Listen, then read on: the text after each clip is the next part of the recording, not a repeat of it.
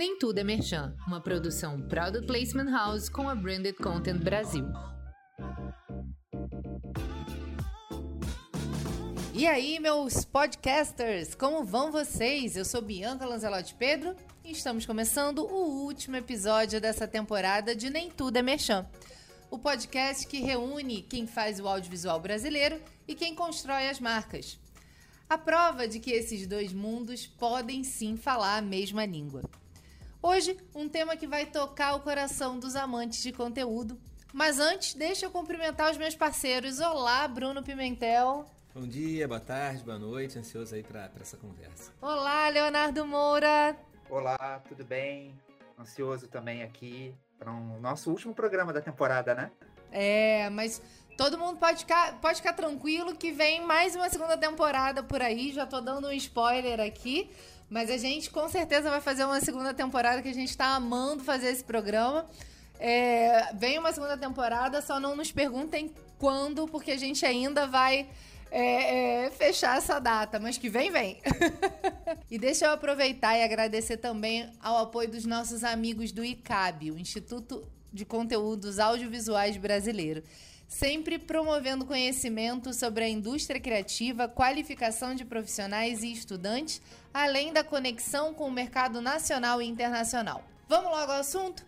Hoje a gente quer saber: reality show é bom para as marcas? E para ajudar nessa questão, trago dois convidados muito especiais. A Ana Abreu, que é roteirista e criadora de vários realities de sucesso, Ana, se apresenta, por favor, para os nossos ouvintes. Muito obrigada pela sua presença. Oi, gente, obrigada. Adorei o convite. Tá aqui batendo esse papo com pessoas que eu já conheço, já admiro. E achei muito legal a ideia do podcast, a união de vocês. Sou muito fã e entusiasta. e falar de reality, né? É uma coisa que eu gosto muito. É um conteúdo que eu, eu brinco assim de que a gente consegue tirar bastante valor, né? Inclusive, é, até mesmo valor cultural, né? É, não gosto de quando olham para o reality com certo, digamos, elitismo cultural, né? Sou defensora, acho que a gente pode gostar é, de de documentário, né, de cinema francês, a gente pode gostar de reality sim também, por que não, né? Tanto reality bom, bem feito aí, e falando de tantos temas que são importantes e relevantes na sociedade, né?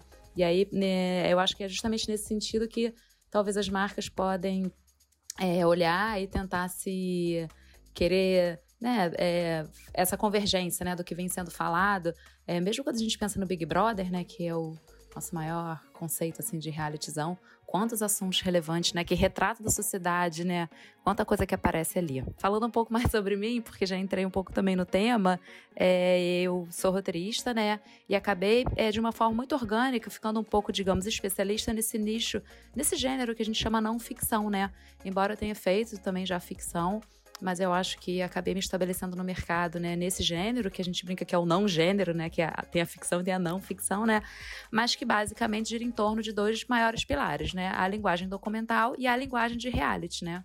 E a gente tem hoje em dia, né, os realities é, crescendo cada vez mais, né, em termos de audiência, de espaço, nos streamings também. Então é uma grande janela de oportunidade, né. Assim, as maiores audiências de muitos canais são realmente os realities, quando a gente olha para não ficção, né? Muito obrigada pela sua presença, Ana. Sou uma grande admiradora do seu trabalho e acho que é, a gente não poderia fechar essa primeira temporada de maneira melhor do que ter a sua presença aqui. E aí agora também quero apresentar a nossa nosso segundo convidado, que é alguém que a gente admira demais também, que hoje está na Chili Beans, mas já teve passagem por outras marcas muito importantes. Cauê Sanches, por favor, se apresente aos nossos ouvintes. Bom dia, boa tarde, boa noite, pessoal, tudo bem? É um prazer estar aqui com vocês, muito feliz com esse convite. Uma responsabilidade grande de fechar, eu, a Ana aqui, fechar essa, essa série, essa primeiro, primeira temporada, mas muito feliz, acho que é um tema muito importante, é um tema é, essa questão de reality, de entretenimento para uma marca, cada vez mais vem ganhando força. E a gente, como nós como marqueteiros, precisamos estar bem de, de olhos bem abertos com isso. Então, estamos apresentando, eu sou Cauê, 35 anos, publicitário. Trabalhei aí em grandes empresas, comecei minha carreira na IBM, trabalhando com tecnologia, fui para o Yahoo trabalhar com internet para conhecer um pouquinho de como funciona um veículo. Seis anos de Cacau Show, onde eu nasceu ali meu amor por varejo, trabalhando com chocolate, ainda ajuda muito, que, é um que é um produto ali que para vender é muito, é muito fácil né? Tem a fam famosa Appetite Appeal. E tô aqui na Chili Beans tem 10 meses, trabalhando agora junto com o Caíto também, aqui com, com, uma, com uma indústria bem diferente, né? Um segmento bem diferente, segmento da moda, é, bem desafiador e a gente aqui como, como marca sempre procurando aí oportunidades no mercado, que a Chili Beans tem aquela cara de fazer, de ser tendência, de ser pioneira. Então, reate pra gente aqui também, todo vapor bombando. E, e é isso, é um prazer estar com vocês aqui. Bom, num programa de auditório, a marca ela consegue controlar minimamente o discurso dos apresentadores. Na ficção, o roteiro também vai ser combinado antes. Mas quando chega nos realities, a dinâmica ela vai ser bem diferente. Os personagens eles são reais. A vida é real e os sentimentos e as sensações são reais. É incrível como um reality consegue trazer verdade para a divulgação de uma marca. Mas às vezes a gente sabe que o tiro pode sair pela culatra. No caso do BBB, por exemplo, você vai do céu ao inferno em um segundo. Já teve prova patrocinada que deu vitória para maior vilão de todos os tempos do programa. Só quem viveu esse tour do BBB 21 sabe do que eu tô falando. Mas teve também marca exaltada por ter mandado mala da edição direto pro paredão. Inclusive aí, um beijo em Beleze, obrigada pela graça alcançada, né? Bianca vibrando com as memórias aí de super fã do Big Brother. Fato é que esse jogo parece valer a pena. Entre 2020 e 2021, a participação das marcas dentro dos realities subiu 79%. Já em 2022, uma pesquisa da Globo mostrou que 6 em cada 10 brasileiros assistem reality. São números expressivos que me levam a concluir que o formato é mesmo o queridinho dos brasileiros.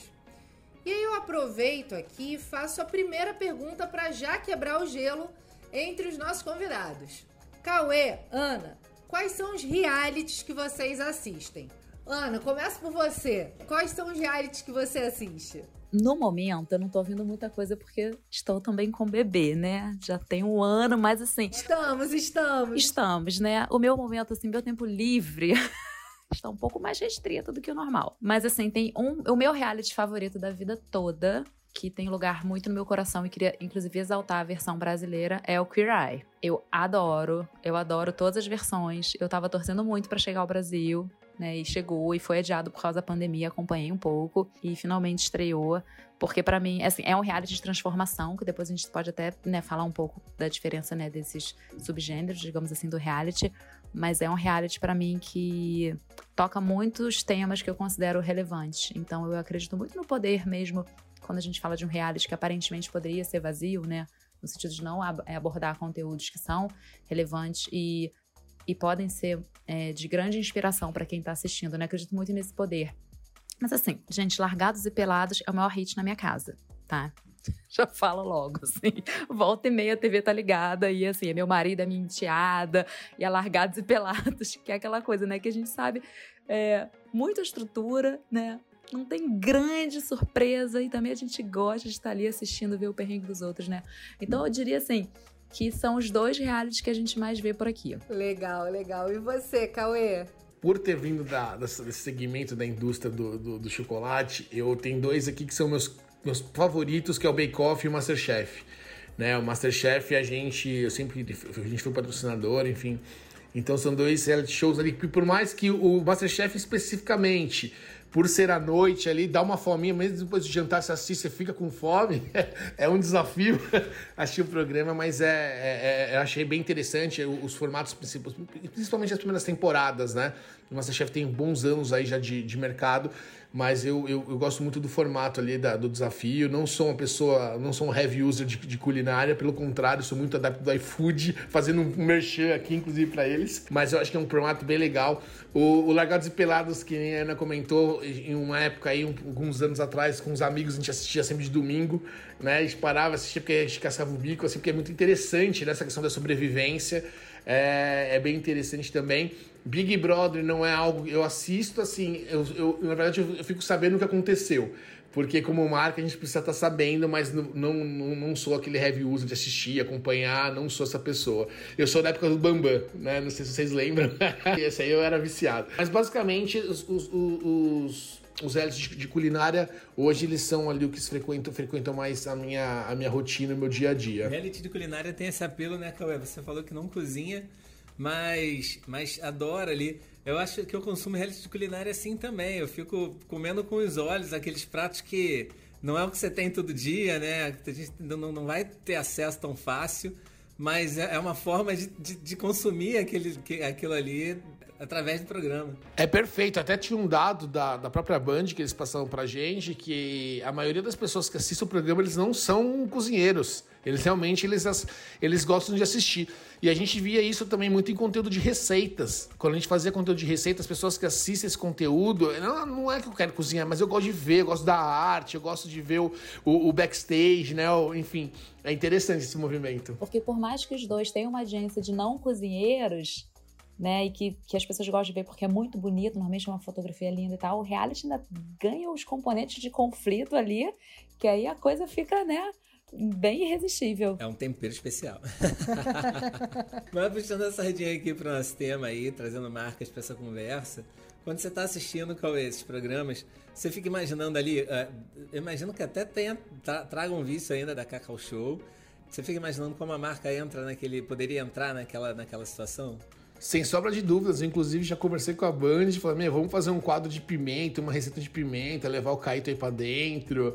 Já pensei sim né? É muito em questão de entretenimento, de uma marca. Hoje a gente está sempre olhando para buscar conteúdos para entreter o público, entreter o consumidor, entreter o telespectador. Então a gente fica pirando assim, já, já tive até conversas com a Band nesse, nesse quesito. vamos, vamos, esperar esse, esse, esse match acontecer aí. Vamos, a gente tá, tá conversando, então estamos negociando.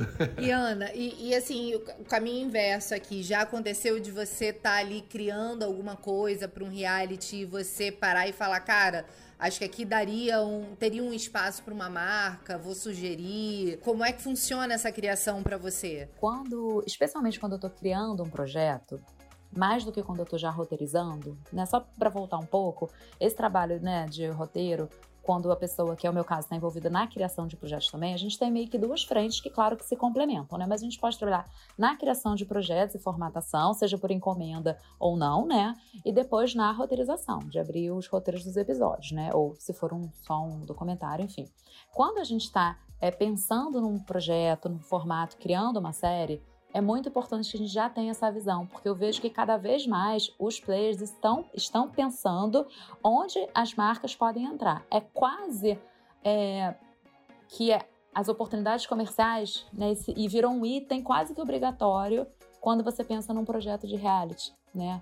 Porque da mesma forma que você tem que defender a estrutura, o formato, quem são os personagens, onde é que tem conflito, né? Que provas, que dinâmicas, a gente também já tem que pensar, dar um passo à frente é, e pensar que oportunidades comerciais esse projeto ele oferece. E eu acho que isso fala muito também né, dessa, dessa junção, né? O quanto alguns canais, claro que não são todos que trabalham assim, né? Mas se a gente for pensar, por exemplo, é, na Globo, né? Globo, Globosat, né?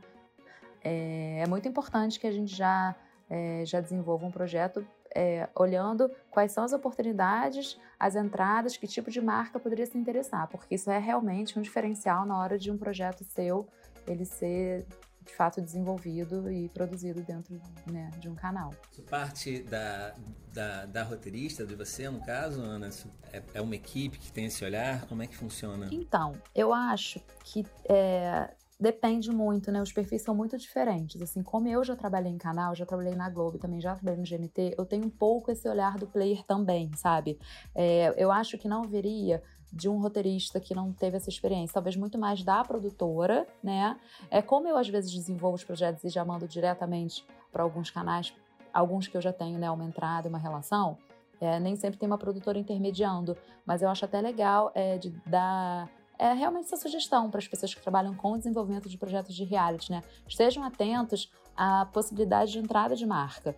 Porque se você já pensa nisso antes, é, você já ganha, né? Primeiro que já brilha mais aos olhos de quem está avaliando, né? Porque você já avalia um projeto sabendo que isso já foi pensado e você vai ganhar tempo também do que depois você ter que reestruturar. É claro que não significa que aquela marca que você pensou seja só o perfil daquela marca, né? Seja uma marca que esteja de fato no projeto até ele ser viabilizado, tem muito tempo, né?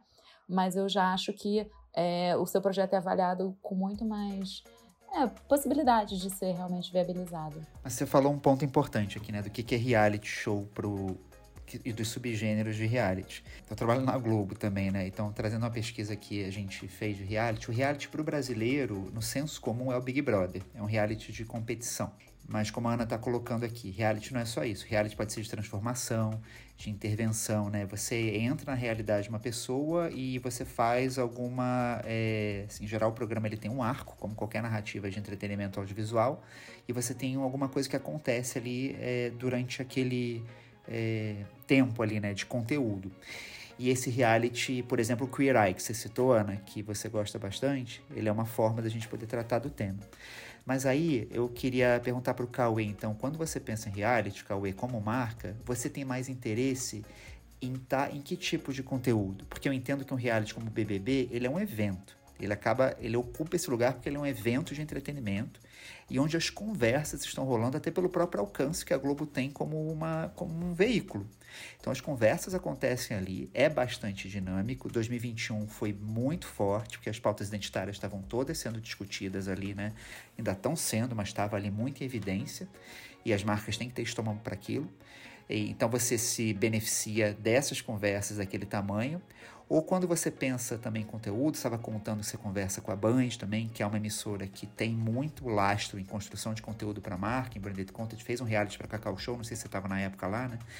É, o que, que você prefere? Então, se você prefere estar numa coisa mais eventivada, como o BBB, ou você prefere esses realities de intervenção ou de competição, onde você pode trabalhar mais territórios da marca? O que, que é mais importante para você? Ô, Léo, excelente pergunta é, são duas estratégias completamente diferentes, tá?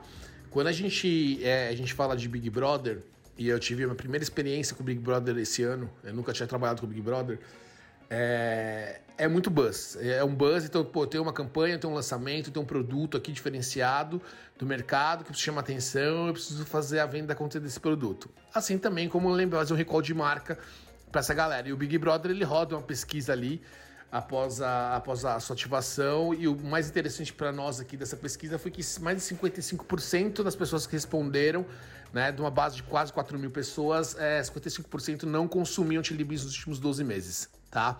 E a gente considerou que o Big Brother ele foi um fator de mudança de ponteiro é, quando a gente fala em vendas, né? Então, o primeiro semestre aqui, historicamente, foi o melhor da nossa história de 25 anos esse ano, graças a Deus. É, então, assim, tem esse lado de fazer um buzz. Então, bom, tinha um, tinha um Alok, tinha um produto maravilhoso para fazer um buzz, onde que eu vou.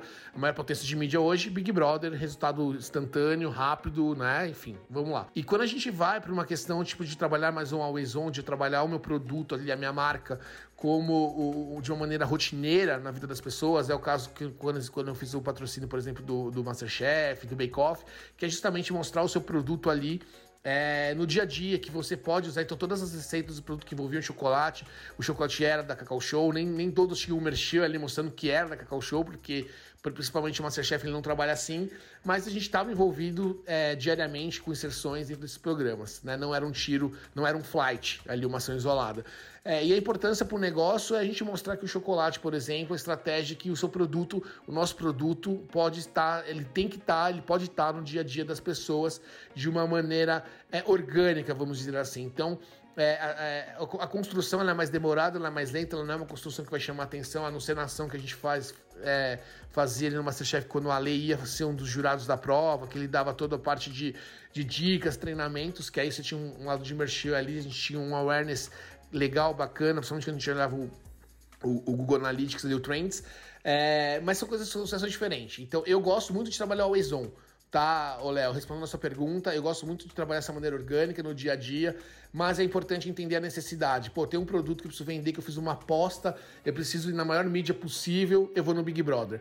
É, e ao mesmo tempo, é, de tra tra trabalhar minha marca de maneira orgânica, eu entro como um, um, item de dia a dia. Então, se tiver, por exemplo, Chili Beans, reality de moda, né? Eu posso estar presente no Always On, que tem total sentido para mim ali, mostrar isso. Alguma coisa, questão ligada à saudabilidade ótica também, tem sentido. Né? Então é só a gente entender que são duas estratégias completamente diferentes, mas eu gosto muito desse trabalho orgânico de dia a dia, de construção, devagarzinho. Eu gosto muito do, do Always On. Cauê, emendando aí, além de fazer diferentes tipos de reality, diferentes formatos aí, ótima sua resposta também. Você também já teve de frente aí de um, um de projeto de, de reality da marca, né? O Um por Todos.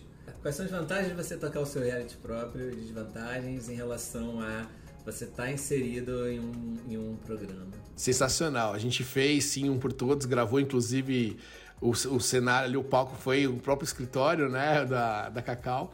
É, é, muito legal desse formato é que você consegue ter muito mais flexibilidade ali de entrega, é, de percepção de marca, porque o reality show ele, ele é a sua marca, né? ele acontece dentro da sua casa. Então isso também traz uma verdade muito legal ali para o telespectador. É um programa que tem a sua casa como referência, que tem ali o, o, os desafios dentro do seu negócio. Ele é, ele é muito interessante nesse, nesse, nesse quesito. Você consegue explorar muitos atributos do seu negócio. Então, por exemplo, um por todos teve a prova final lá que os, que os participantes tiveram que criar um produto. Eles criaram um produto durante o programa, depois a gente que vender esse produto no final ali em uma loja nossa. Né? Então, acho que você ter esse, essa possibilidade de explorar o seu ecossistema completo é muito legal. Porque geralmente no reality você tem essa questão de exploração de marca, oportunidade de marca apareceu, sumiu e é, e é naquele momento. Não. Quando você cria um, você está imerso ali dentro do seu negócio. É, o, o ponto de atenção é que a gente tem que cada vez mais tomar cuidado, porque é um entretenimento, então a gente tem que entreter, é, não ficar um negócio muito merchan, né? Muito marca, muito, isso, isso afasta o, o telespectador.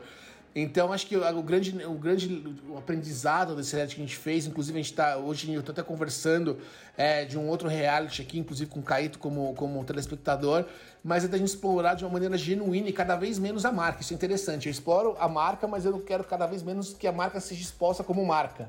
É dia a dia, é, é do negócio, é do desafio. Então, isso é, isso é muito interessante. Né? Mas as oportunidades que, que o programa nos trouxe de, de, mostrar muitas coisas, muitos bastidores, e é o que o público gosta de muitas vezes entender, principalmente quando você fala de chocolate, é, e de negócio atrelado a chocolate, a gente conseguiu explorar bem esse, esses desafios aí. Isso foi muito bacana pra gente na época. Priorizar o entretenimento é priorizar a audiência, porque o público está ali para se entreter e não para consumir um comercial longo. A gente sempre, a gente sempre acaba falando sobre isso por aqui também. E eu vi que a Ana também se envolveu aí, concordou com a cabeça.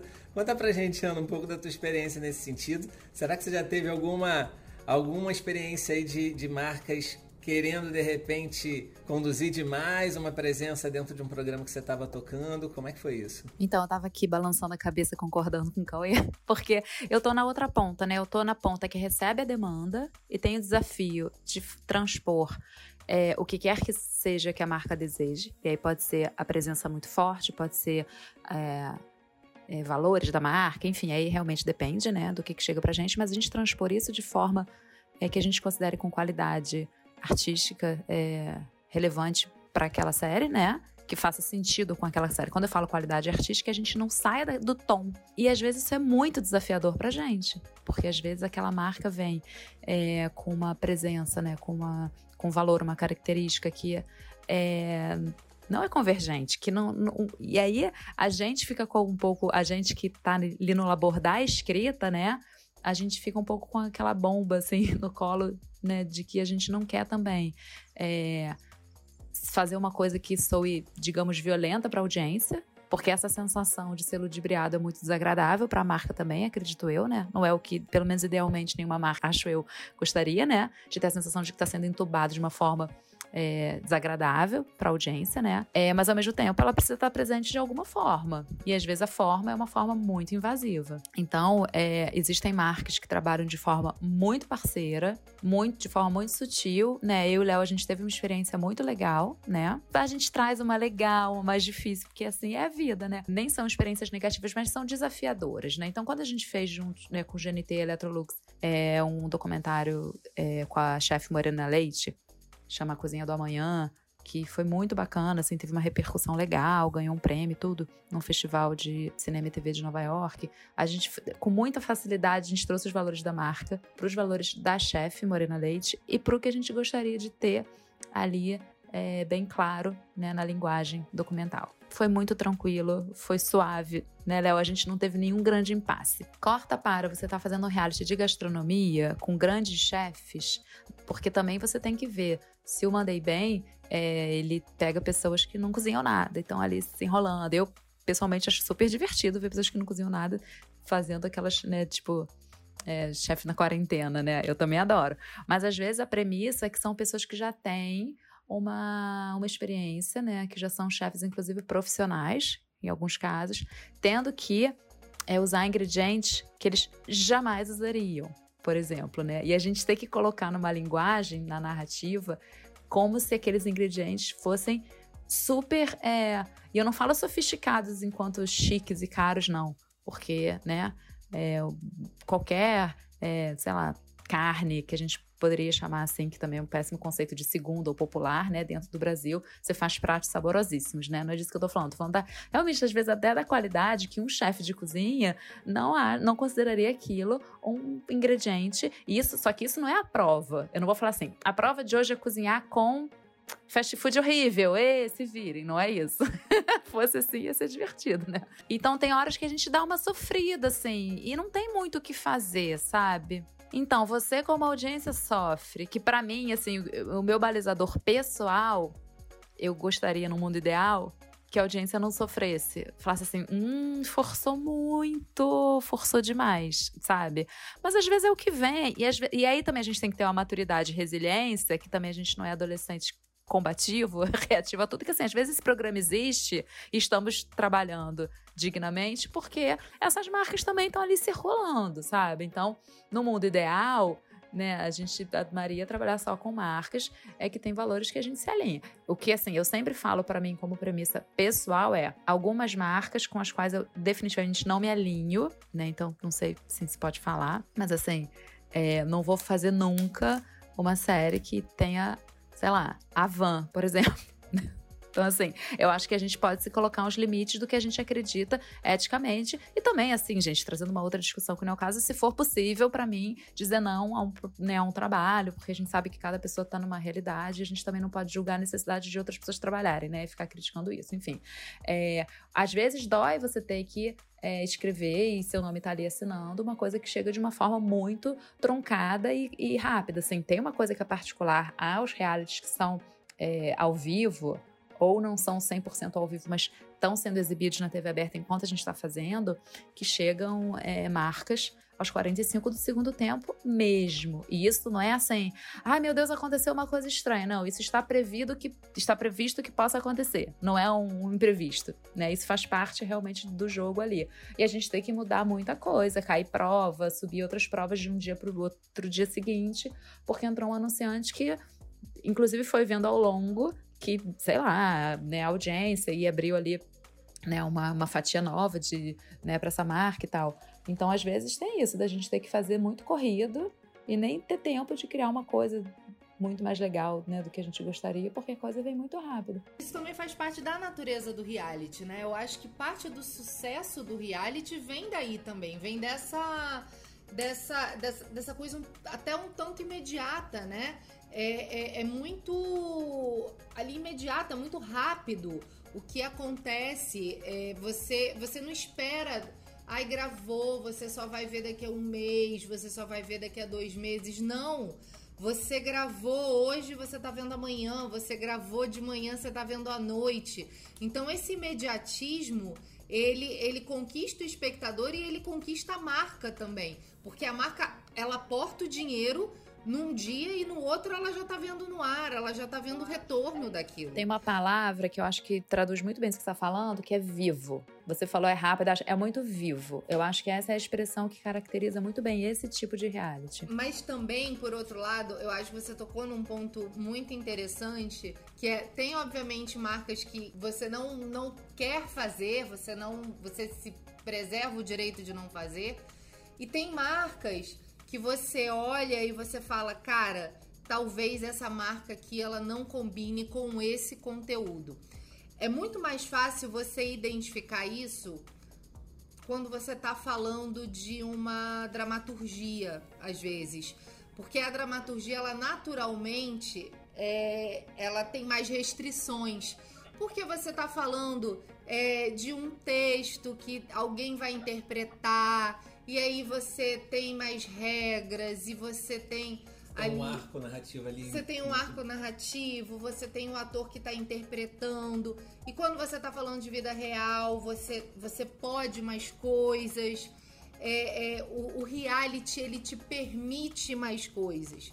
E a partir do momento em que o reality, isso acontece em variedades também, em programas de variedade, que o formato te permite mais coisas, é, para te permitir, para te passar a sensação de que pode qualquer coisa é muito fácil, né?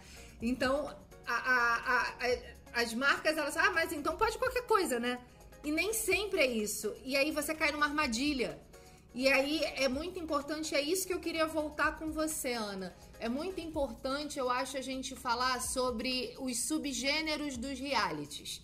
Eu acho legal a gente falar sobre isso, até para quem é de marca entender porque hoje as marcas elas estão passando por um processo aí de entendimento de propósito, de causa e de é, assuntos e temas que gostam de falar e que eu acho que isso tem uma sinergia muito grande, talvez com esses formatos de reality que, que, e subgêneros de reality. De repente, uma marca que gosta de falar é, que, que tem como causa a luta antirracista, talvez para ela um reality de transformação onde ela vai.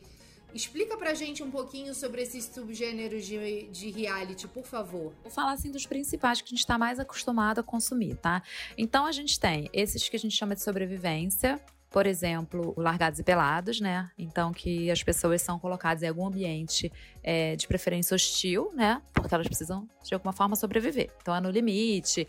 É... E aí, você pode pimentar de outras formas, tipo, é, se sobreviver case, né? Que é um reality né, de sobrevivência, mas que traz um outro elemento também, né, do relacionamento. Enfim, você pode ali criar novos temperos, mas muito basicamente você coloca os participantes num ambiente que seja desafiador em maior ou menor grau, né? Eu acho que o Largados e Pelados, né? Claro, gente, que todo um invólucro de produção protegendo aquelas pessoas, a gente sabe, né? Existem câmeras ali, equipe, eles não estão ali largados e vão morrer se a cobra, né, é, for picar eles durante a noite. Mas que essas pessoas precisam estar sendo desafiadas. E aí pode ser simplesmente quem desistiu sai, pode ter uma questão de pontuação, a dinâmica da, da, né, né, do, da estrutura é, vai variando, claro, mas basicamente são esses de sobrevivência que a gente gosta muito de assistir no conforto das nossas casas, né? Com edredom, tomando um vinhozinho, comendo um chocolatinho, né? É muito gostoso a gente ver as pessoas no perrengue e a gente tá ali quentinho. É igual de culinária que a gente gosta de assistir comendo miojo. Exatamente, miojo e nuggets. Aí a gente tem esses é, que são mais gamificados, é que você pode ter de gastronomia, você pode ter de quiz, né? Ou Quem Quer Ser o Milionário, que é um dos formatos que foi mais vendidos na história. É, você pode ter o The Voice, né? São programas, né? São realities que giram em torno de uma competição de um fazer específico. Então, que pode ser cozinhar, pode ser um show de talentos, pode ser de inteligência, né? O que quer que seja é o tema da competição, mas é um reality bem focado na competição de um talento específico tá? E aí a gente tem é, vários que são talentos artísticos, né? E aí você tem os spin-offs, tipo, você tem The Voice Kids, The Voice Senior, né? E aí você vai ramificando.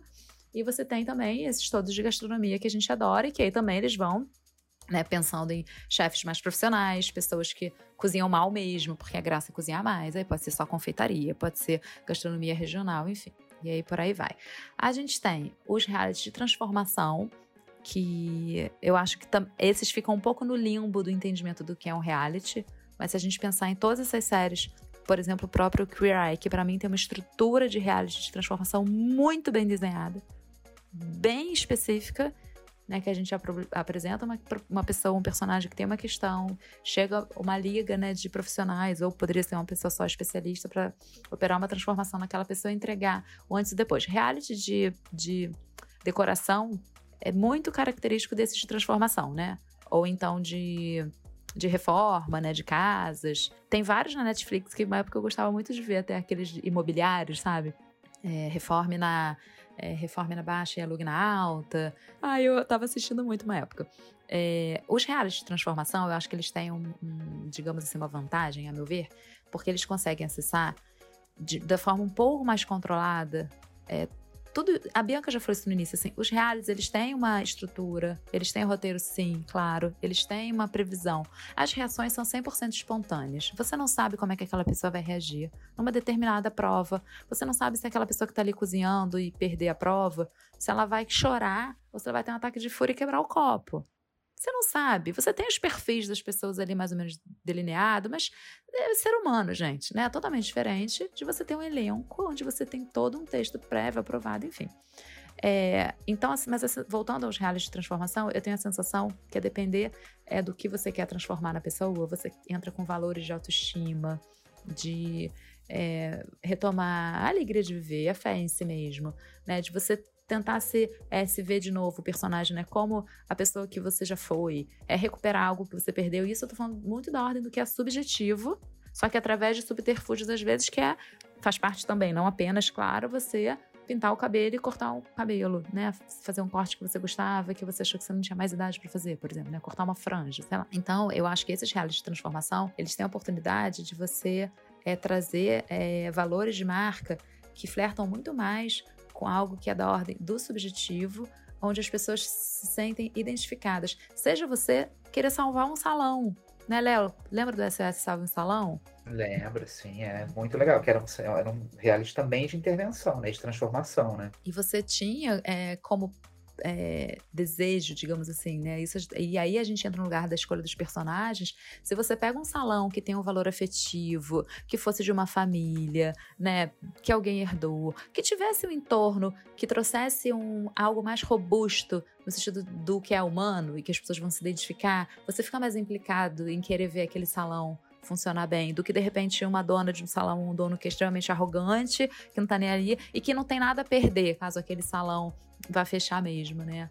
Então acredito que esse é um gênero do reality que, claro, que depende muito, né, do valor da marca, com quem essa marca quer conversar, que a gente consegue acessar é, outras camadas, digamos assim. E aí tem os de confinamento, que né, é, são esses que a gente também é porque, assim, quando eu falo de game, você pode ter confinamento também ou não, né? Mas o elemento principal não é se você está confinado. Então, assim, quando você vê Mestre do Sabor, você não sabe se os participantes estão dentro do mesmo hotel, porque cada um mora num canto. Isso não é um elemento do reality, né? Não é, é abordado como um elemento o confinamento em si. Big, no Big Brother, na Fazenda, Casa dos Artistas, enfim, fama, não sei quem lembra, o confinamento era um grande elemento. A Tilly tá indiretamente ali no Shark Tank, né, Cauê? Através do Caíto. Shark Tank seria um reality de. não é de competição, é, é, de transformação, né? Vai acontecer uma transformação na vida daqueles empreendedores. Como é que é essa experiência com vocês lá, Cauê? É, é isso mesmo. O Shark Tank ele é, um, ele é um reality ali que é a transformação que o negócio da, da galera que tá ali, que, desses empreendedores, depende de um aval ali para poder ter uma, ter uma alavancagem de negócio, de estratégia, né? Então, é, a gente vê assim, muito positivo, porque o Caíto ele é uma pessoa, ele é um empreendedor, fato, né? Uma história de sucesso, um dos maiores do, do, do, Brasil, do mundo. Então tem total sentido pra gente estar ali, porque a gente tem o nosso CEO, que ao mesmo tempo ele é a pessoa que humaniza a nossa marca, falando com outros empreendedores. E ele é muito visto por esse público. Então, isso é muito engraçado até. Eu vou dar um exemplo recente nosso. A gente, quando a gente está em eventos que o Caíto dá palestras com empreendedores, a galera pira no Caíto, tira foto, quer falar com ele. É, o minuto ali do Caíto é velho ouro. Porque ele, a gente fala com esse nicho de empreendedores, de pessoas que gostam desse assunto, desse, dessa temática, e pra gente é importante. E ao mesmo tempo, existe uma expectativa do Caíto, por exemplo, dele poder falar com mais pessoas, que mais pessoas reconheçam ele como empreendedor. E isso é um trabalho bem, bem delicado a gente fazer, né, estrategicamente, porque é você massificar o empreendedorismo. Tanto é que quando eu falei desse reality show para vocês, que a gente está conversando hoje, estudando, é a gente levar, e, e, é muito engraçado, porque cada vez mais as marcas, as, as emissoras, né, falando como marcas, elas estão procurando conteúdo de empreendedorismo, porque o Shark Tank, ele está sendo um pioneiro nessa questão de você levar ali né, CEOs, grandes empreendedores, para que possam ali ajudar outros empreendedores, entrar de fato na negociação dos outros empreendedores. É, então, isso, tanto é que veio para a Rede TV, né? A Rede TV acabou comprando ali os direitos da temporada anterior do, do Shark Tank. Então, para a gente tá, é uma experiência muito legal, uma experiência bem bacana, é, tanto como marca, como própria marca do Caíto. Né? E aqui é uma coisa que a gente tem muito esse olhar de como que a gente faz o equilíbrio de uma marca ajudar a outra, muito mais o Caíto ajudar a humanizar a marca Chili Beans. Então é, é, bem interessante e a gente hoje, a nossa ideia é que a gente tem um programa TV aberta, assim, tipo, vocês conhecem o programa, o Caio tem um programa no 89 que hoje, inclusive, que é das 9 às 10, que é separar o sangue esfria, que é, geralmente leva convidados e a nossa ideia é levar esse programa para uma, uma televisão aberta. Né, e ter esse momento de troca ali com pessoas, com público, com empreendedores então a gente vem nesse caminho porque a gente acredita muito nesse formato. A gente acha que é, entrega, tem valor, tem valor agregado. E o mais importante, em cima de todos esses formatos que a Ana colocou, é a gente entender ali o que vai trazer valor para nós, dentro da nossa estratégia. Ah, a estratégia é um buzz, beleza, vamos no Big Brother, que a gente sabe que o mídia é o que vai trazer maior valor. Quero trazer percepção de produto, ah, vamos fazer um trabalho então aqui com moda, o reality show ligado à moda, meu produto como, como um acessório, e aí a gente vai trabalhando. E o Shark Tank, ele entra muito nessa seara nossa, como falar de empreendedorismo como Chili Beans. Fala de um jeito, de uma forma muito própria, né? Muito apropriada. Muito, muito mais eficiente do que botar num comercial e falar que a gente é amigo do empreendedor. E aí eu concordo muito com o que você está falando assim, porque quando você fala de um. Né, tá pegando a definição do Big Brother como reality de confinamento, ele é mais do que isso, ele é um evento. E ele é gigante. E você está falando que quando a Chili Beans ela tá ali, é lógico que ela vai levar valores ali da marca, né? Que é um valor de moda, vocês fizeram na última edição de 2022 a festa ali com a Loki, né, da coleção que vocês fizeram com ele, e você cria um ambiente onde você possa também mostrar o produto, mas ali talvez você esteja interessado, como você usou a palavra buzz, né, também a gente pode pensar também no termo de alcance, de conversas que são geradas em torno daquilo. Mas quando você fala na construção é, da marca, e eu penso que o, o, o conteúdo de marca ele está bastante associado a isso, né? Você procuraria territórios mais afins ali aos valores de Beans. Você está trazendo para a gente que é empreendedorismo, né? E acho que moda também, né? E informação de moda. Quais seriam esses valores e que tipo de conteúdo para você? Porque eu acho que não se trata só de ser reality, né?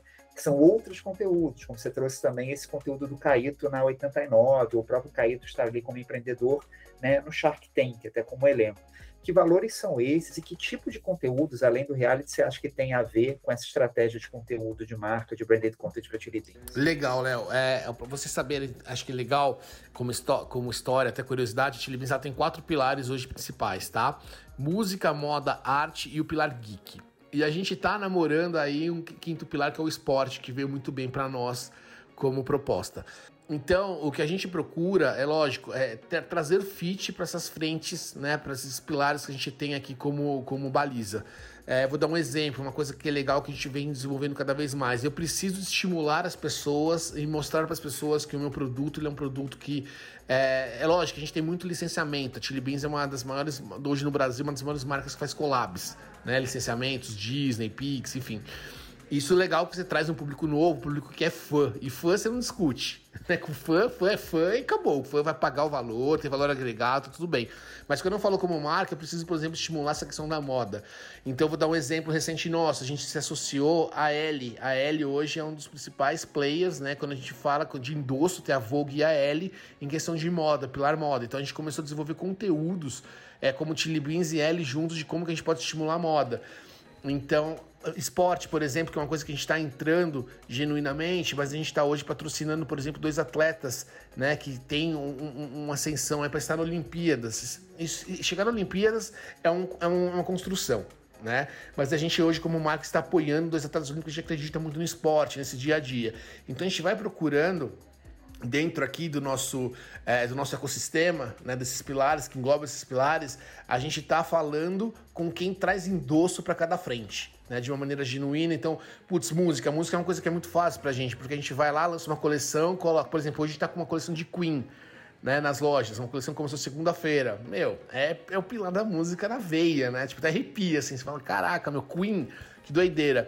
Então a gente busca muito isso tanto em produto como players que tragam endosso de mercado, como players que. Evento, por exemplo, isso é muito legal. A gente está numa frente hoje, numa toada nova, que a gente está como Chili Beans dentro de alguns eventos grandes de mercados. Então, pessoal, acho que só para a gente fechar aqui esse, esse ponto que vocês colocaram, a gente, como marca, dentro dos nossos pilares, a gente está sempre procurando aí uma maneira de poder se aproximar e trazer verdade e entretenimento para os nossos consumidores, para os nossos seguidores, seja através de redes sociais, seja através de editorias, né? Quando a gente fala, por exemplo, do Pilar Moda, seja através de, de atletas olímpicos, de atletas no geral. Então a gente a gente está é muito interessante isso, né? O quanto a Chili Beans ela é vista, é, também procurada por outras por outras marcas, por outros eventos, por outras ativações.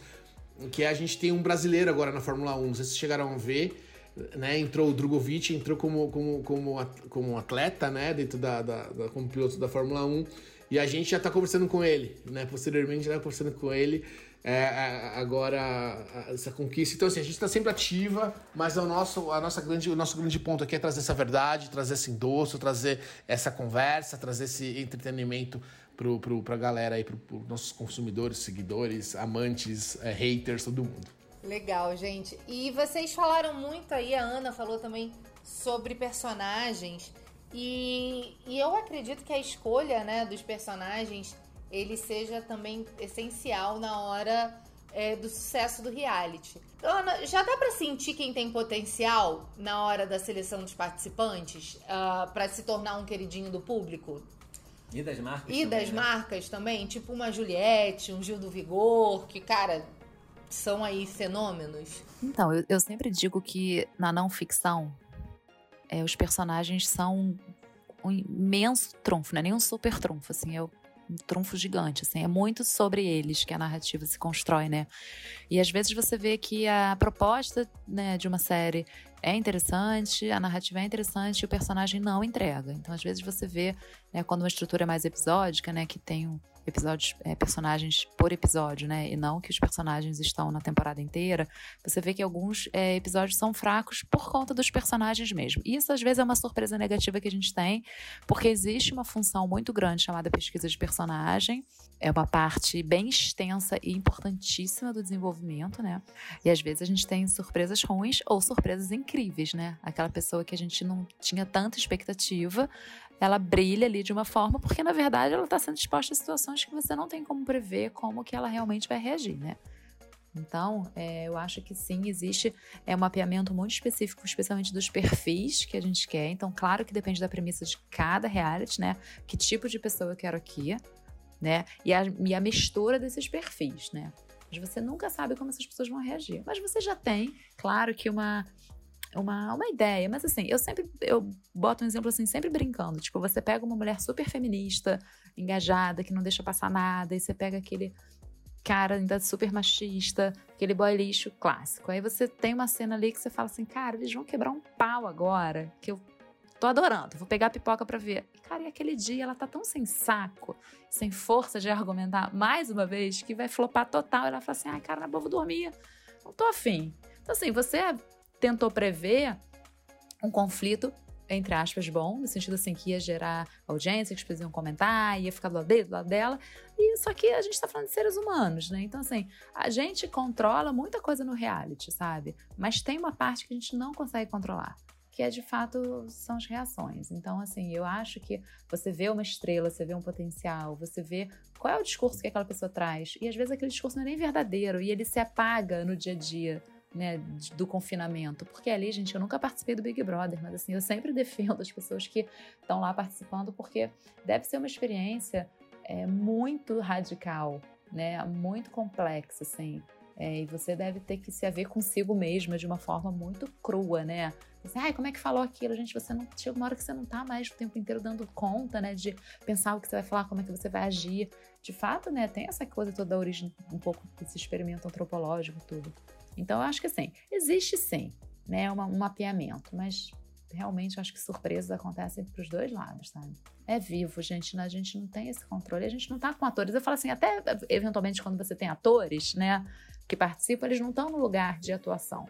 Eles podem até no início tentar sustentar, mas é insustentável, a meu ver. Olhando um pouco é, pelo lado da marca, Cauê, a gente sabe que quando a gente está falando de um programa de ficção, as marcas elas têm uma tendência a preferir sempre os mocinhos, né? A galera mais gente boa.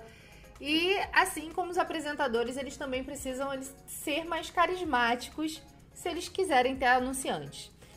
Nos realities, como que as marcas elas trabalham essa identificação? Até complementando assim, é, a, a, a Chili Beans fez BBB esse ano, né? Vocês tentaram ali conduzir para a marca tá colada num, num, personagem que tivesse ali mais destaque ou outro, porque o BBB é isso, né? Ao longo do, do, do daquele período de confinamento a gente vai sabendo quem são os mocinhos, os, os, os, não vou dizer bandidos, mas enfim, os antagonistas. Como é que foi essa experiência e como é que é isso na tua visão? Não, legal, legal. É, essa, esse ponto é do, do, do, Big Brother, ele é, um, ele é um fato, é que nem acho que a Ana colocou, né? A gente não tem como prever, a gente não tinha nenhum direcionamento de nenhum ali participante, não tinha isso. O que a gente viu depois no final é que o Scooby não usou nosso óculos porque ele tem um contrato é, fora é, contra a marca de óculos. Ele foi o único. Até a Jade tinha ali, um, de me disseram que tinha um contato, mas ela acabou usando no final. Ela resistiu, mas no final ela, ela provou que a gente até tirou um print saiu com um troféu pra gente nisso. É, mas a. Não, a gente não chegou a direcionar. É, a gente procurou muito focar na questão dos tributos e, de, e assim, e, gente, e pra gente foi um grande desafio falando em reality, acho que a Ana vai saber até melhor do que, do que eu isso. Porque a Globo, quando a gente estava conversando sobre o Big Brother, é, o, o, que ela falou, o que ela passou era: você, a gente não pode colocar o óculos na cara dos, dos, dos participantes, para não mascarar sentimentos. Aí eu falei: bom, mas então a gente tem um problema, porque como que eu vou mostrar o óculos de sol, que é a minha coleção forte, sem colocar na cara? Então a gente criou aquele telão lá, que era, tinha aquele espaço instagramável, que a galera colocava e ia pro cubo, meio que pra gente resolver essa questão de mostrar e explorar o óculos na cara dos participantes. Mas assim. Foi algo que pra gente não teve um direcionamento, foi algo para todo mundo e, e, foi bem legal essa experiência. E quando a gente fala de, de, de apresentador, o, a gente tem que aproveitar o, o, o, hype, né? Então o Tadeu ele também estava ali num, num teste, ele começou meio criticado, né, no começo do Big Brother, depois ele ganhou a confiança, porque tá aquele assim, ah, o, o Tadeu não consegue controlar a galera, a galera não deixa ele falar, começa aquele, aquele, e a galera gosta, né, de, internet ama isso. Então a gente, mas não, a gente não viu isso como um problema. A gente viu ele como uma pessoa, tipo, super postura, uma pessoa que depois ele saiu super bem na nossa, na nossa leitura aqui dentro do programa. É, o Masterchef é a mesma coisa quando a gente quando patrocinava lá. Você tem as figuras, você tem o Fogaça, que ele é um cara mais polêmico, né? Quando a gente fala de redes sociais, ele é um cara que se posiciona politicamente, ele é um cara que tem ali os seus os seus, seus pontos, né? ele é apresentador do programa, mas a gente nunca chegou a, a, a, até uma vez ou outra teve alguma sujeirinha ali que as pessoas meio que acabam fazendo essa ligação, ah, não, mas você tá com a marca lá, eu não vou apoiar a marca, o, a marca que apoia, que patrocina o programa, que tem uma pessoa fazendo, defendendo politicamente A ou B né? Mas assim, é... então assim, é um cuidado a gente tem que ter. Mas como são pessoas também, essas pessoas elas estão fardadas ali a errarem, a, a serem acusados de alguma coisa ou de fazer algum, algum, alguma ação, falar alguma coisa. é, é um risco, né? Mas assim, ah, sempre a gente procura para aquele apresentador que ele, que ele tenha ali uma, uma entrega legal, tenha, seja um bom moço, é o que você falou. O apresentador bom moço ele facilita muito. Ao contrário, o, o apresentador que não é bom moço, ele cria ali uma. É que nem a Fazenda agora com a Galisteu, né? Que ela já começou a fazer alguns. Né? Tô trabalhando muito a imagem dela de ah, aqui não vai ter mimimi, aqui não vai ter isso, aqui não vai ter aquilo, que você hardcore, porque meio que a galera. O telespectador busca isso, busca o conflito né, dentro do programa. Mas para nós como marca, por exemplo, uma fazenda, por exemplo, é uma marca, é uma coisa que eu pensaria muito para entrar, porque é, eles trabalham um, um teor ali, um, na minha visão, mais apelativo de quando a gente fala de conflito, né? Então eu tenho, a gente tem esse certo receio, esse frio na barriga, mas olhando o macro, assim, o, o, apresentador ele é que puxa ali o que vai trazer para dentro do programa. Aproveitando aí que o, o Cauê tava falando é, de todas essas. Risco. De risco e tal, queria aqui puxar uma pergunta tanto quanto polêmica. Cauê, é, você já teve que lidar com alguma crise ou com alguma coisa que saiu diferente do planejado quando você é, colocou alguma marca dentro de um reality. Queria que você contasse aí alguma situação.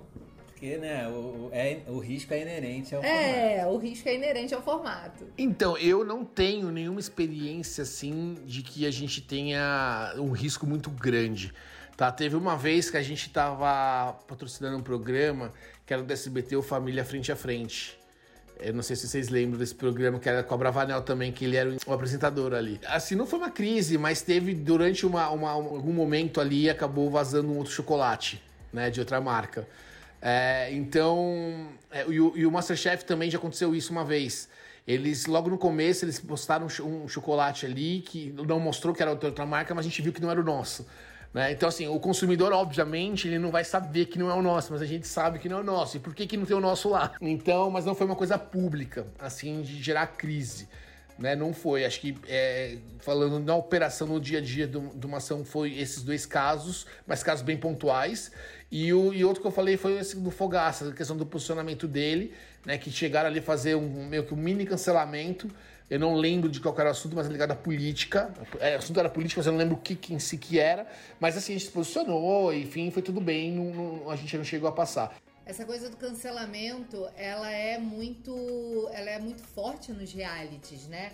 Porque às vezes é, é o personagem ali, o participante, ele é cancelado não precisa nem ser o apresentador, mas o participante ele é cancelado por alguma coisa que acontece e aí chega no Twitter realmente a marca. É... E aí, o que, que vocês vão fazer? Vocês não vão se posicionar e tal? Isso aconteceu com muita força no BBB 21. Uh, com o Carol Conká, por causa ali daquele caso que aconteceu com o Lucas. É, muita, muita, muita coisa teve que. Muita gente cobrou um posicionamento das marcas por causa disso. É, é impressionante o quanto isso pode impactar, né? Como é que você, Cauê, é, vê essa, essa repercussão? Como é que você, como profissional, enxerga esse tipo de, de cobrança do público? Eu vou, vou dar um exemplo. A gente, tava, a gente tinha, quando eu tava na Cacau, a gente tinha uma parceria com a VTube. Né? Antes, antes ela entrar no Big Brother. VTube foi cancelada também, né? Então, e ela saiu, ela saiu cancelada, né, do, do, do, do do Big Brother. E a gente, na sequência, sentou com ela para conversar com ela, com o empresário dela, porque a gente queria fechar um pacote maior com ela de entregas, de ter ela como embaixadora da marca. E isso foi um, um, uma questão muito interessante, assim, do ponto de vista do próprio franqueado. O franqueado falou, mas vocês são loucos. Vocês vão, a gente vai colocar aqui a nossa marca atrelada a uma pessoa que foi cancelada. Só que o que a gente foi entender? Quais são os motivos de cancelamento da VTube? Eram motivos muito puxados pela internet, que tipo, ah, a menina não toma banho, aí a menina se faz de falsa, a menina se faz de sonsa, mas não tinha um fato ali de posicionamento dela, você fala, meu, isso aqui é um, é um agravante. E pelo contrário, inclusive ela tirou proveito da situação, escreveu até um livro, enfim, ela soube aproveitar esse buzz. E então, pra, quando a gente olha como marca essas pessoas, essas pessoas, é, é, muito importante que a gente entenda e tenha esse filtro de falar, pô, meu, mas espera aí, até a gente teve que envolver o Ale época da Cacau Show, falar, meu, até o Ale teve que se envolver falar, gente, a gente tá conversando com a comunidade da VTube. Não é que eu vou pegar a VTube e vou fazer uma campanha da, da Cacau Show, colocar ela estampada na porta da loja. Ela vai entregar conteúdo dentro do canal dela pra comunidade dela, que quem segue ela gosta dela. Ah, tem os haters, todo mundo vai ter hater. Até porque se não tem hater é que você não tá fazendo um trabalho bem feito de alguma maneira. Mas é, a, o nosso massa é essa. E o resultado foi super positivo. Então até que eu trouxe a VTube, hoje ela trabalha comigo aqui na Chile. Né? A gente casou ela, inclusive, na capela do Rock in Rio. é, isso tudo de parceria que a gente tirou, né? Do lado profissional. É, tem que tomar cuidado, porque se fosse a Carol K, era outra vista, porque aí teve ali o posicionamento dela agressivo, de maldade, de. enfim. E, e, e aí, é, aí é uma gestão de crise. Então o que eu enxergo é que a gente tem que tomar cuidado. A gente tem, por exemplo, hoje é, ele não é de, de, reality show, mas o Caio Castro é um que tá com a gente aqui, ele é parceiro nosso. E ele vira e mexe, ele se envolve em alguma polêmica que a gente, a gente vê por aí. Então não é só no reality show, é no dia a dia, é na vida. E no reality show isso acaba ganhando esse, esse potencial pela questão de, ah, não, cancelamento, vamos fazer essa pessoa sair com 100% de, de, de, de, de votos, né? Mas assim, e a gente como marca tem que entender e, e botar a bola no chão, entender e ver uma oportunidade. Se existe oportunidade, se é uma pessoa polêmica, óbvio. Gente, a pessoa foi mal, não foi legal, segue o jogo. E um fator interessante que vocês colocaram, que vocês perguntaram pra Ana, a questão dessa, das pessoas, esse Big Brother agora, o Vini, ele entrou como se fosse uma Juliette, né? Ele entrou com essa promessa de, ah, é a Juliette dessa edição. E, meu, o menino, ele não conseguiu ser a Juliette, porque cada um é cada um. Não tem como você comparar uma Juliette com o Vini. Cada outra pessoa tem sua autenticidade, gente. Não existe isso. Então as pessoas criam muito isso na cabeça, né? De, ah, não, o pessoal vai entrar porque também é do Nordeste, porque isso aqui. Então, e a gente, como marca, tem que ficar atento a isso. Não pode se se, se, porque, por exemplo, ah, o Vini vai entrar, já vou atrás dele para fechar alguma coisa, porque ele vai ser a futura Juliette. Não, isso não existe. Até porque eu não sei como ele vai performar. Ele não é, ele não é um ator que a gente já tem algum recall, tem alguma informação. Ele é uma pessoa nova, a gente não conhece. A gente vai conhecer lá dentro, da, da pior maneira possível, né? Que é dentro dessa pressão, com a câmera ligada, com aquela música tocando alta para te acordar. Meu, tá louco. Então isso é, é, é, é, bem desafiador você ter ali esse passo a passo, esse dia a dia com essas pessoas, para poder entender a imagem delas, até ajudar como marca você também poder apoiá-las. Com certeza. E Ana, eu imagino também que para o roteirista ter que lidar com esses cancelamentos deve ser uma loucura, né? É, pro lado bom e pro lado ruim, né? Porque ao, ao mesmo tempo que os cancelamentos pode, podem gerar aí conflitos e, e, mais roteiros e mais, mais ideias e mais histórias, também tem uma questão de pressão, né? É, eu nunca vivenciei nenhuma situação que essa questão do cancelamento tenha repercutido, assim, né, na minha experiência. Mas, é, pensando na sua pergunta anterior em relação a situações em que houve ou alguma discrepância, insatisfação, a gente fica muito numa outra ponta, né? Nem tudo que acontece também chega na gente depois, né? Tipo, se a marca ficou satisfeita, se o chocolate que entrou em quadro era outra marca, né? Isso não necessariamente chega na gente. Mas existem alguns, algumas passagens engraçadas do labor do roteiro, especialmente quando a gente está fazendo né, conteúdo para marcas que tenham aquele cronograma muito corrido e é publicidade, né? Então entra naquela é, naquele escopo de produção é sempre muito agulhado e tal, e muita gente envolvida, de uns furos, você chorar de rir, assim. Eu fiz muita coisa pra Estela, né, pra Ambev. E às vezes, assim, eu tinha que montar equipe de roteiro, porque a entrega era muito rápida e eu fazia só uma supervisão. Aí a pessoa, às vezes, não sabia, porque tava chegando agora, e botava uma coisa que, assim, era totalmente contra a marca. Aí você falava assim, não, amigos, aqui é Heineken, não pode. Então tinha umas coisas assim que pra gente eram muito óbvias e vinham assim os comentários do cliente, assim. Tipo assim, não, gente, então. É, igual, sei lá, você tá falando Cacau Show e você faz um comentário, tipo, ah, porque é Copenhague, sei lá, né? Então, às vezes, a pessoa ali tá desavisada, porque precisaria realmente de um tempo maior para estudar a marca. E às vezes esse tempo ele não existe, né? Essa é a verdade. Então, assim, quando a gente também tá criando e pensando muito é, em conteúdo, a gente precisa ter o cliente muito perto, assim, né? É, as aprovações são várias, são mil instâncias, é muito demorado, vai, vem, vai, vem. É, muda o foco, alguém acha que é diferente, aí volta tudo, aí cai, aí volta de novo. Por isso que eu falo, gente, eu não apago nada, porque eu fico abrindo versão nova, porque eu sei que daqui a três pessoas vai voltar aquela versão 2, eu tô na décima quinta, e às vezes o processo né, é super confuso, assim, até do não entendimento do processo audiovisual muitas vezes. Mas assim, o entendimento da marca quem é essa marca? Qual é a identidade dela? Que valores eles têm? Quais eles querem passar aqui?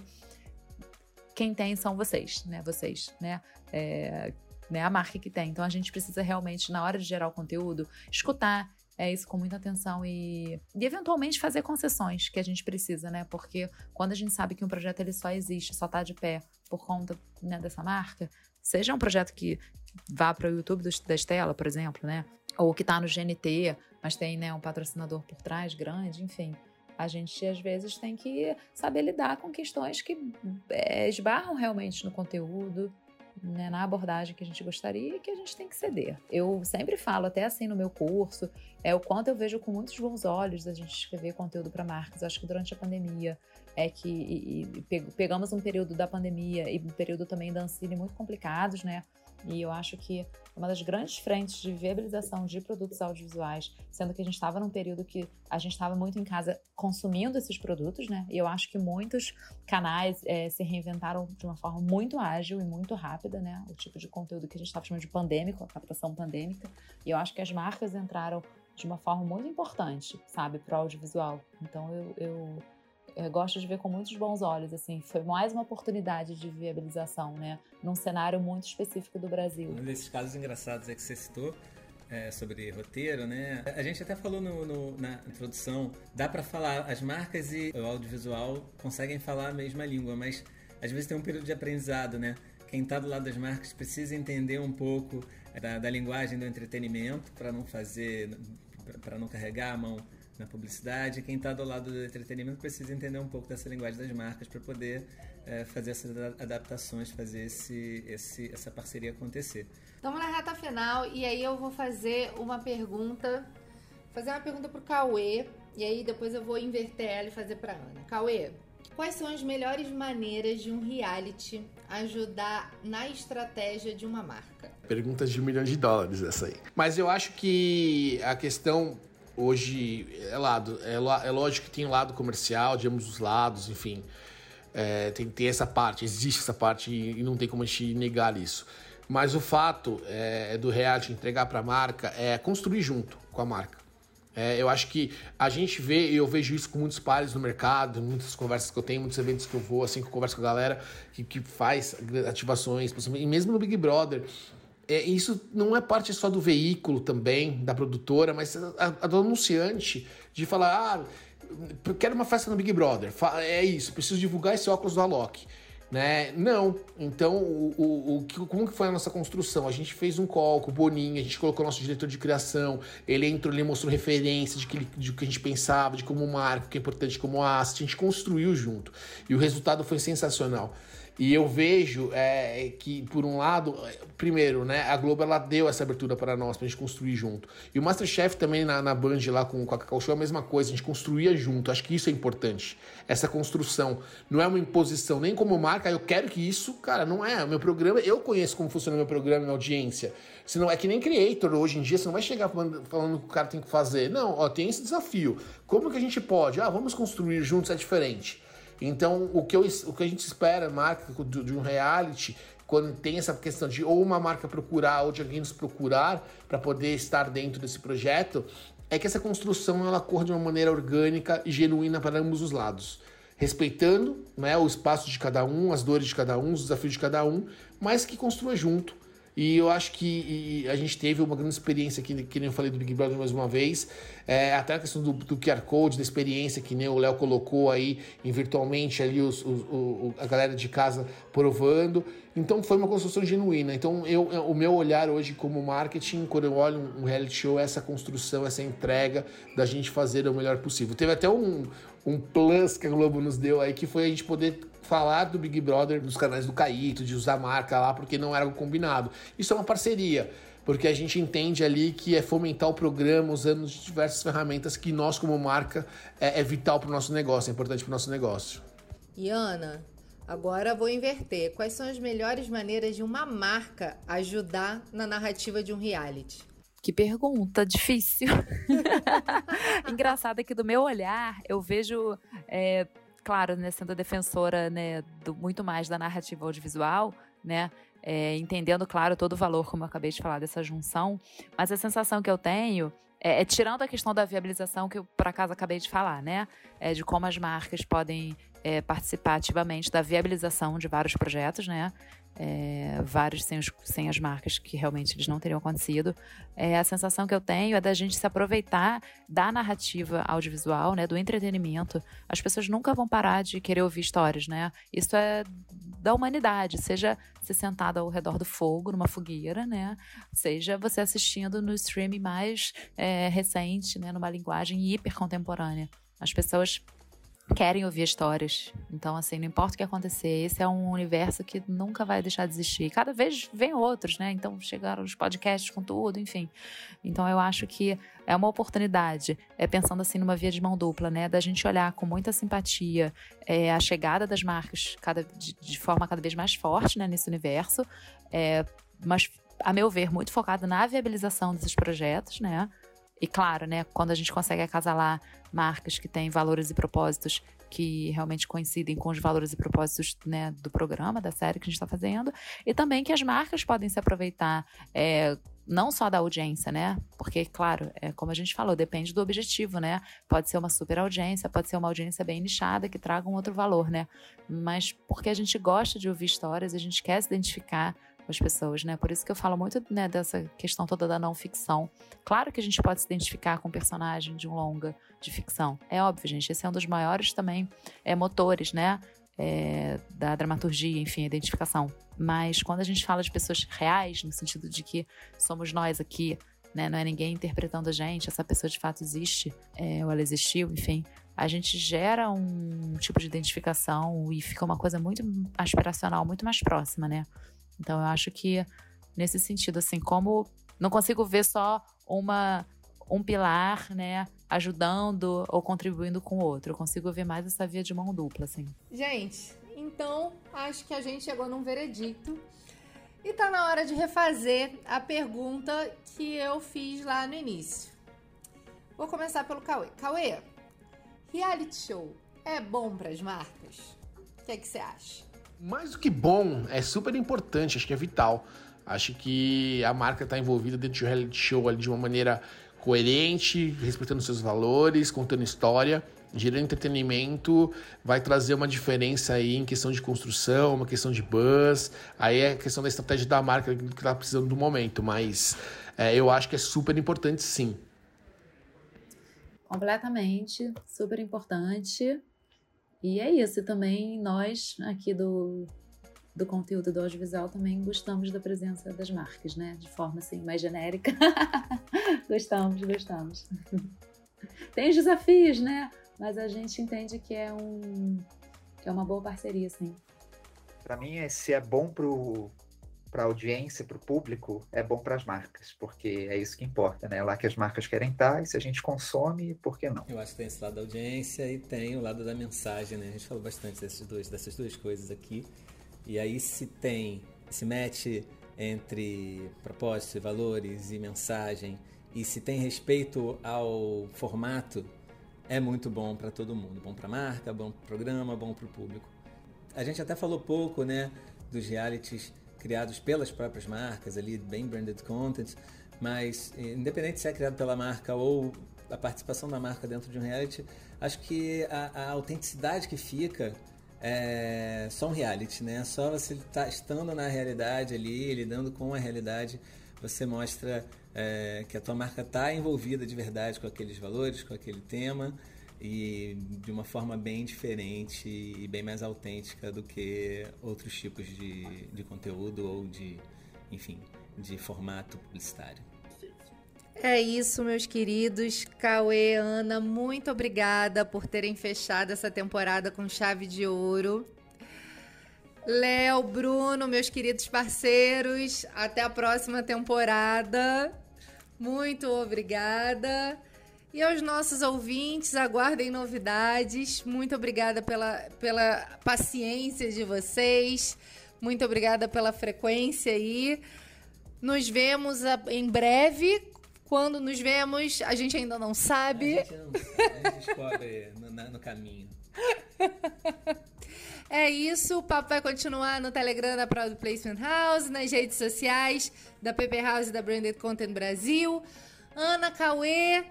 A Ana tem um curso aí para divulgar. Ana, por favor, use espaço para divulgar o seu curso. Sei que está nas últimas vagas, né, Ana? Aproveita. A minha turma de criação e roteiro de séries de não ficção, que demorei um tempão para abrir uma turma nova, vai começar na segunda-feira, que vem, dia 19. É uma turma super especial, porque tem vários convidados, é uma turma mais longa, que a gente vai ficar junto três meses e tem uma apresentação de projetos, enfim, uma emenda bem completa. Quem quiser é ver na, no link da minha bio no Instagram, tem todas as informações. Obrigada. Cauê, por favor, também dê aí o seu recado. Sigam o Cauê no LinkedIn também. É isso, pessoal. Primeiro, mais, mais uma vez, muito obrigado aqui por participar. Sempre a favor dessa troca com um profissional tão renomado como vocês aqui. Essa, essa, essa, essa conversa vai, vai gerar muitos insights para muitas pessoas. É, mas é isso, que nem você falou aí, Bianca, no meu LinkedIn, Cauê Sanches. Gosto de conversar bastante por lá, é a minha principal rede social que eu uso. É, então, me segue lá, conecta comigo e vamos trocar boas ideias. Fala, fala de marketing, marca, eventos, ativações, é, CRM, claro, de marketing. Obrigado, viu? É isso, gente. Uma boa tarde, bom dia, boa noite e até a próxima temporada. Esse foi o Nem Tudo é Merchan uma produção Product Placement House, a primeira empresa especializada em Product Placement no país, com Branded Content Brasil, plataforma de capacitação na formação de profissionais que querem trabalhar com conteúdo de marca. Produzido por Bianca Lanzelotti Pedro, Bruno Pimentel, Leonardo Moura e editado por Danilo Sica.